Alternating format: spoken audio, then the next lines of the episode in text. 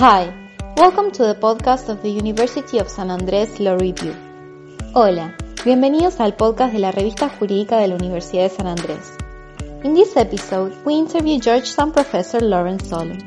The interview consists in two parts, which are already published. En este episodio, entrevistamos a Lawrence Solon, profesor de Georgetown. Esta entrevista tiene dos partes, ambas ya están publicadas. Si bien la entrevista está grabada en inglés, pueden encontrar su traducción en el número 9 de la revista. The next question is related to Argentina, because as you pointed out during your visit in 2019, there is a certain complexity in constitutional law due to the incorporation of international treaties. In some sense, it could be argued that the Argentine constitutional text has become an example of formal living constitutionalism. Indeed, some authors assert that it is subject to changes introduced by international bodies, such as the Inter-American Court of Human Rights. Do you think there is still room for originalism within constitutional interpretation in Argentina? Or, on the contrary, is that text necessarily open to reinterpretation? So this is a question not just in Argentina, but in any um, constitutional system that incorporates treaty obligations as having the power and force that overrides uh, domestic law and that can modify constitutional law. So uh, I want to make two points about uh, such the relationship between such treaty obligations and originalism using the Argentine case as an example. So, first, international treaty obligations focus on a particular part of constitutional law. International treaty obligations are almost entirely concerned with the individual rights and to some extent also group rights components of constitutional law. And for the post part, they have very little to say about structural questions such as the separation of powers or federalism. The Argentine Constitution is very different than the American Constitution in some of these aspects and similar in other aspects. But the important point now is that there are uh, no international treaties that directly address those kinds of questions. So the second point concerns the domain of individual and group rights and the question whether international treaty obligations are inconsistent with originalism within that domain. So I think that there are two separate issues regarding international treaties, originalism, and individual rights. One issue concerns the role of originalism in treaty interpretation. So the fixation thesis and the constraint principle can be applied to international human rights treaties. And it can be argued that the basic structure of treaty laws not only is consistent with originalism, but that it ought to require originalism with respect to such treaties. That is, that the meaning of such treaties, the linguistic meaning and context, is fixed for the same reason the constitutional meaning is fixed. The meaning of language, the meaning of a writing, is determined at the time of the writing. And that the constraint principle also applies because nations that accede to a treaty regime accede to the terms of the regime. They don't accede to a living treaty. They accede to those terms that were the subject of the treaty itself. So it might well be the case that international human rights treaties change Argentine law, but that properly understood, they change Argentine law in a way that ought to be consistent with treaty originalism, even if some international bodies that interpret treaties have gone beyond the original meaning of the treaties and are overriding and modifying treaty provisions. Second point the relationship between international treaties and domestic constitutional law is itself a question of domestic constitutional law. So the ability of an international treaty to override provisions of the Argentine constitution is ultimately a question for the constitutional institutions of Argentina, for the Supreme Court of Argentina, and also for other key constitutional actors within Argentina. The Argentine Congress or executive may also have a role to play here in determining um, the correct interpretation of the uh, Constitution of Argentina.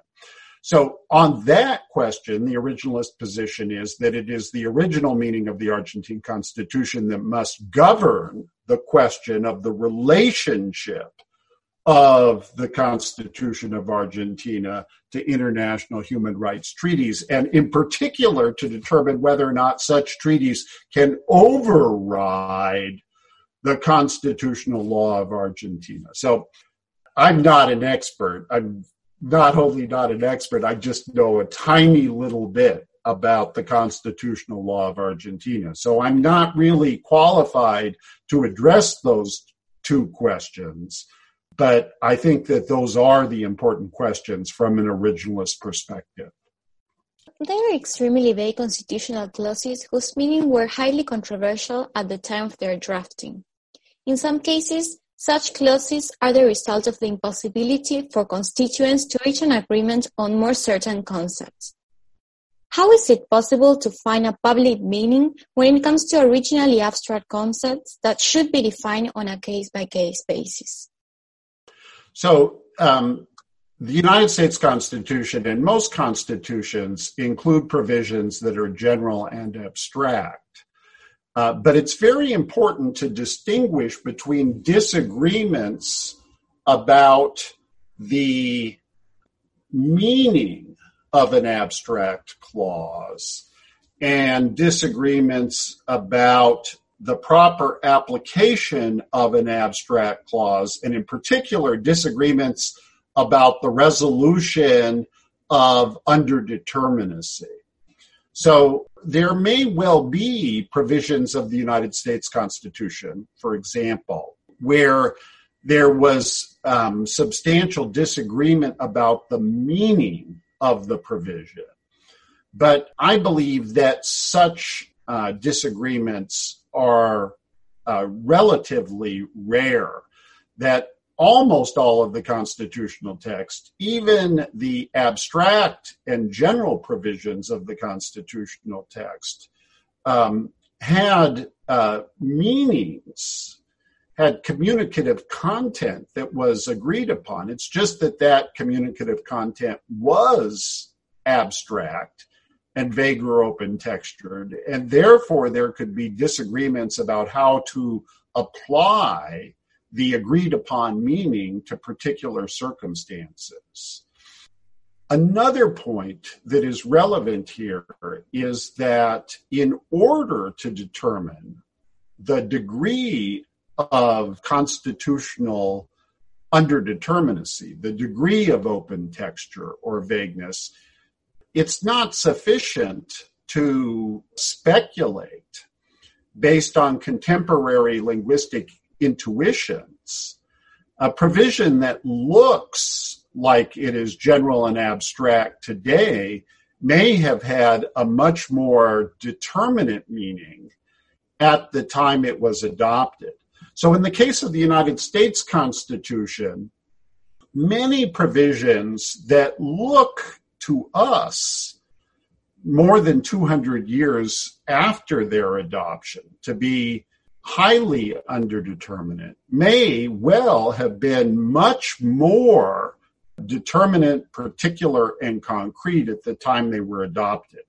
I want to work to this point from the Seventh Amendment guarantee of a civil jury trial, which illustrates the way in which a provision can be highly determinate, although the wording is very abstract, and then move from that example to another example freedom of speech. So, Seventh Amendment first. So, the Seventh Amendment to the United States Constitution has two clauses, the first of which is called the Preservation Clause. The Pre- Preservation Clause specifies that the right to a jury trial in cases where the amount in controversy exceeds $20 shall be preserved.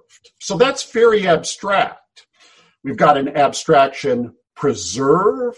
We've got another abstraction right to jury trial. And then we have one very concrete provision $20, right? So setting the $20 aside for a moment. Is this provision underdeterminate?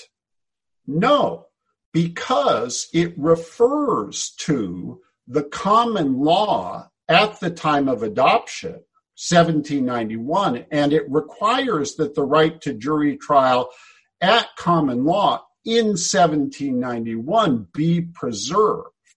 So now that means that very abstract words have a highly determinate meaning because the right to jury trial at common law was highly determinate.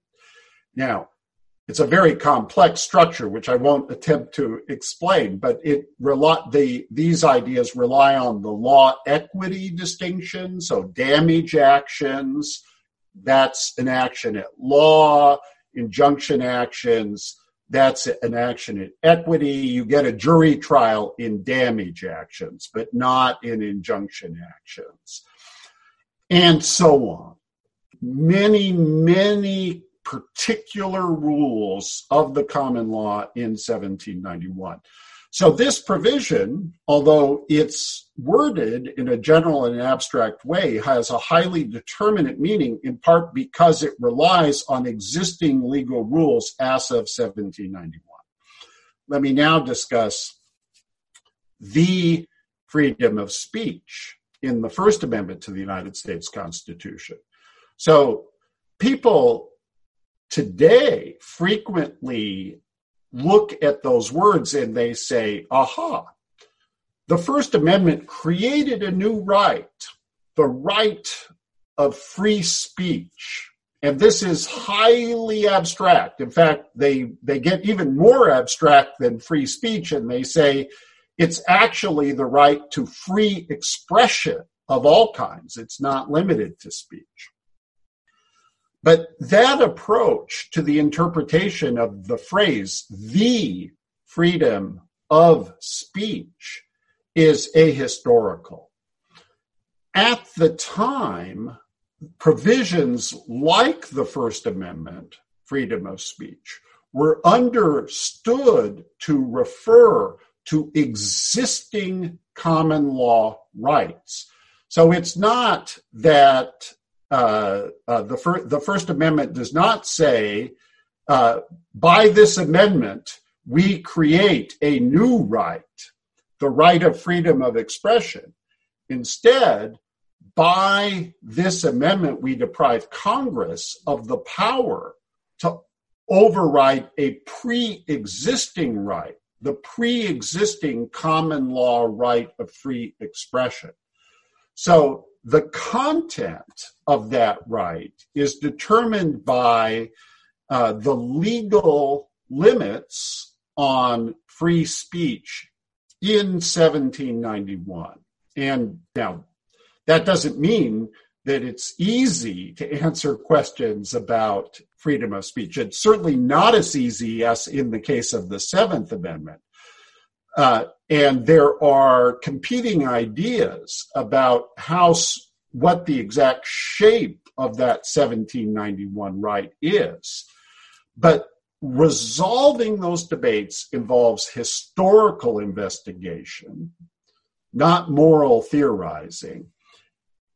And some principles are easily recovered, although many other principles may be more difficult to determine. So, for example, uh, many historians believe that one aspect of the freedom of speech in 1791 was a legal principle that forbade, that outlawed prior restraints. So people might be subject to punishment for harmful speech, such as defamation, libel, or slander, but they were not subject to an injunction that would forbid them from speaking in the first place.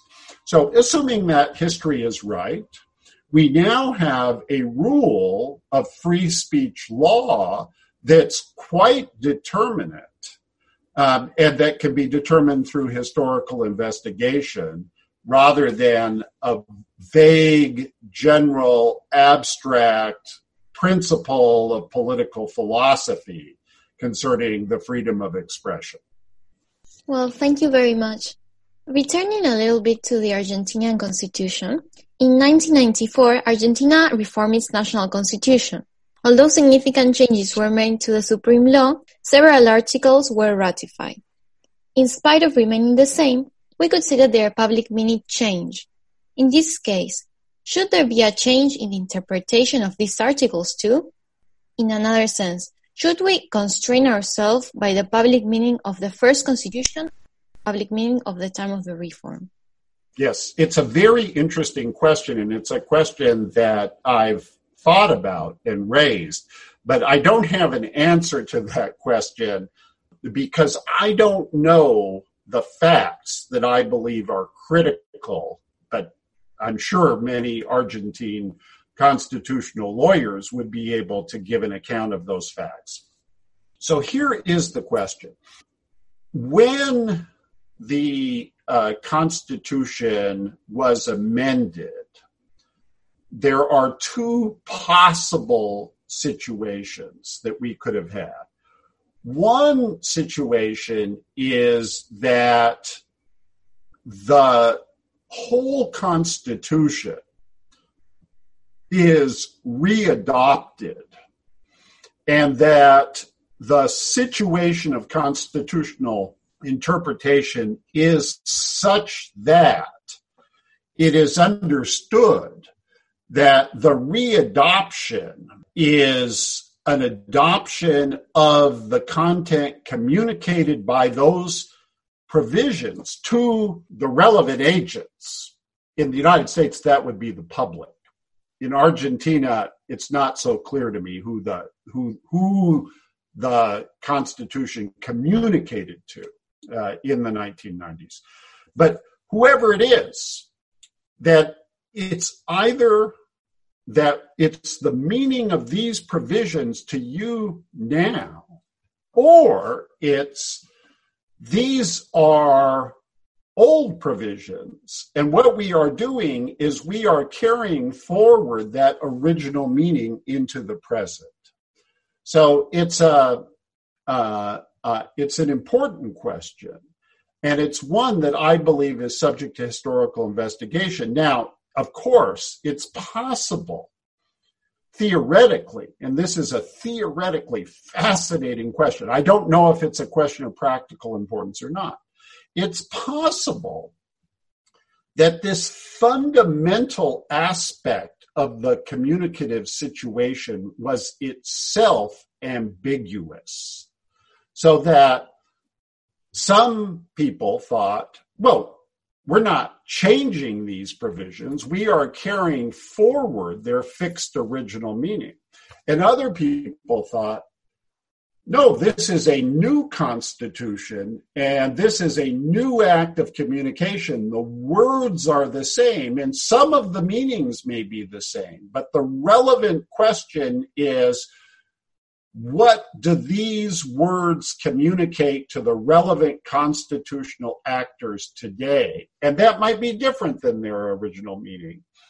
And if it's sort of like evenly divided, right, then we would have it, it wouldn't have to be 50-50, but but the, the both understandings were present, and this was not resolved in the course of debate over the amendment of the Constitution. Then we would have a massive, irreducible ambiguity and like all such irreducible ambiguities, it would require a constitutional construction.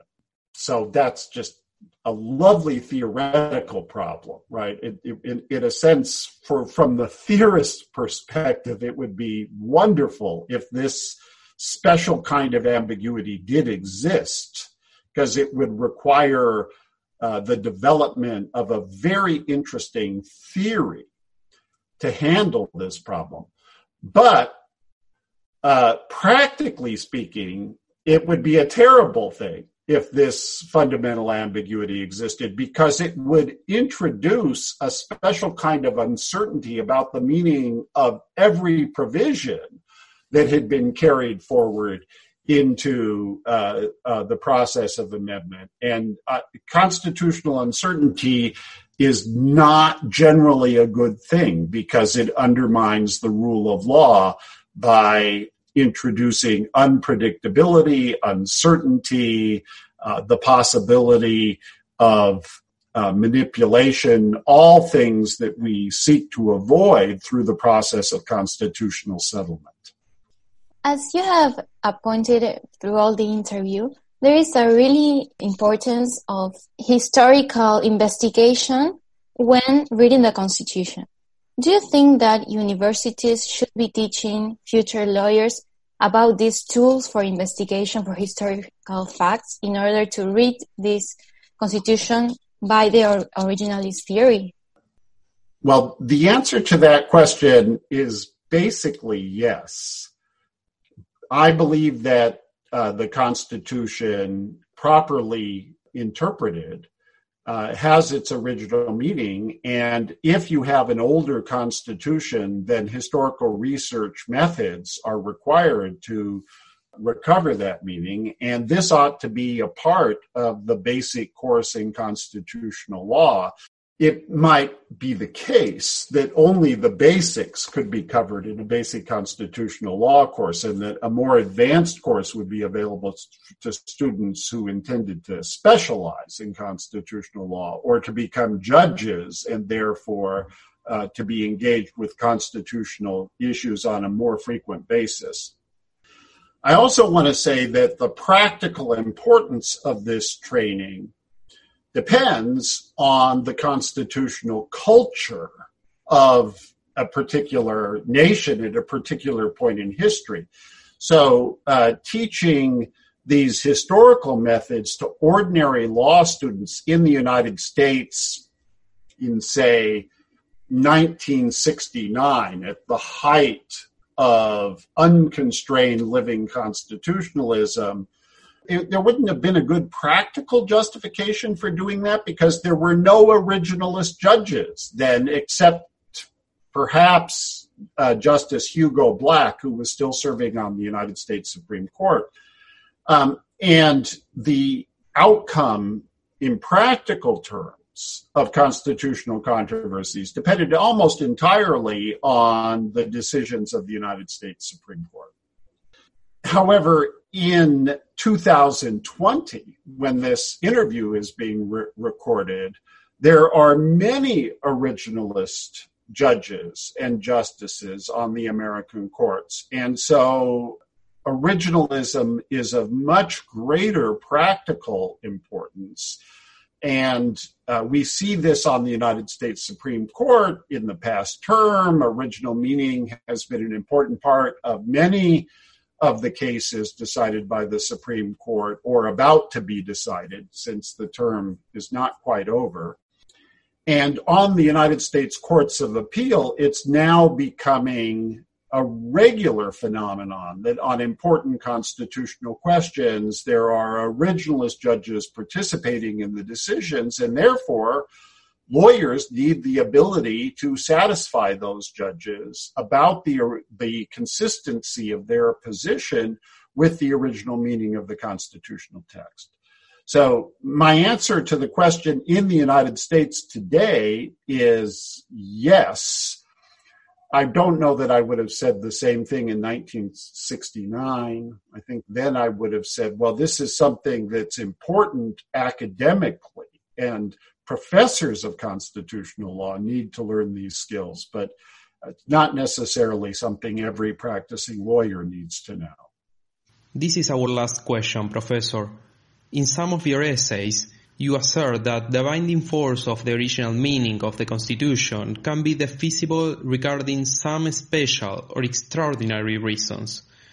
These days, almost the whole world is suffering for the consequences caused by COVID-19 and some constitutional debates have arisen in relation to governmental powers.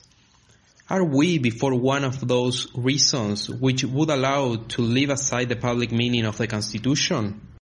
Yes, so ability, I think, is essential to a plausible theory of originalism. That is, that if the constraint principle were uh, to require outcomes in truly extraordinary circumstances that would result in the demise of the Constitution itself, uh, there, there would be an internal sort of uh, uh, contradiction within originalism. Originalism, uh, properly understood, should not be a theory that leads to the demise of the Constitution itself. When I see, say extraordinary, I, I do mean extraordinary. Now, here's a clear case. The United States Constitution limits the presidency to persons who are 35 years of age or older. If there were a global pandemic that resulted in the death of everyone who was older than 35, then it seems to me that that provision would have to be considered to be suspended. It would have the, the defeasibility condition would have been satisfied. And so at least pending the opportunity to amend the Constitution. What about the current global pandemic? Well, I, here I think that things are not clear in the United States. So it depends on what the original meaning of various constitutional provisions are. In my opinion, the constitutionality of quarantine provisions, to take an example, or shelter at home orders, is not foreclosed by the original meaning of the relevant constitutional provisions.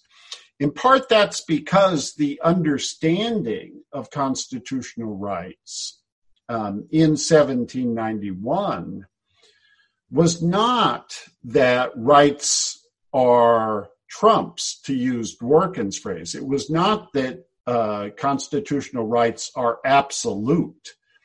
It, instead, uh, what was understood was that um, rights have important force and that um, restrictions relevant to a right require justification. But if there is a strong justification for restriction, then there is no violation of the right. So, for example, a stay at home order might be unconstitutional under ordinary circumstances or unconstitutional if instituted for the purpose of preventing political demonstrations. But the very same order might be constitutional if it's a response to a public health emergency, such as the emergency posed by COVID 19. Um, now, what role judges play, what the burdens of proof and persuasion are, what level of deference is appropriate, these are questions of constitutional construction that I think need to be resolved using a theory of constitutional construction, a method of constitutional construction that's consistent with the purposes and design of the constitutional text. But but those questions are not directly answered by the text, and there might be a, a range of reasonable positions for instance, about the question of deference. How much deference should be given to an executive official's determination that a stay at home order is necessary? And how much should that question be resolved on the basis of evidence uh, produced to a court? And of course, the ideas that I'm talking about in other legal traditions are encompassed by some approaches to the idea of proportionality. Of course, there are many approaches to proportionality. In the United States, we tend to discuss proportionality less and balancing more or deference more, but, but some of the core ideas are exactly the same. Well, thank you so much for your time, Professor. It was a quite interesting interview and it's going to be quite appreciated by our audience and by our readers. Thank Great. you so much. Wonderful.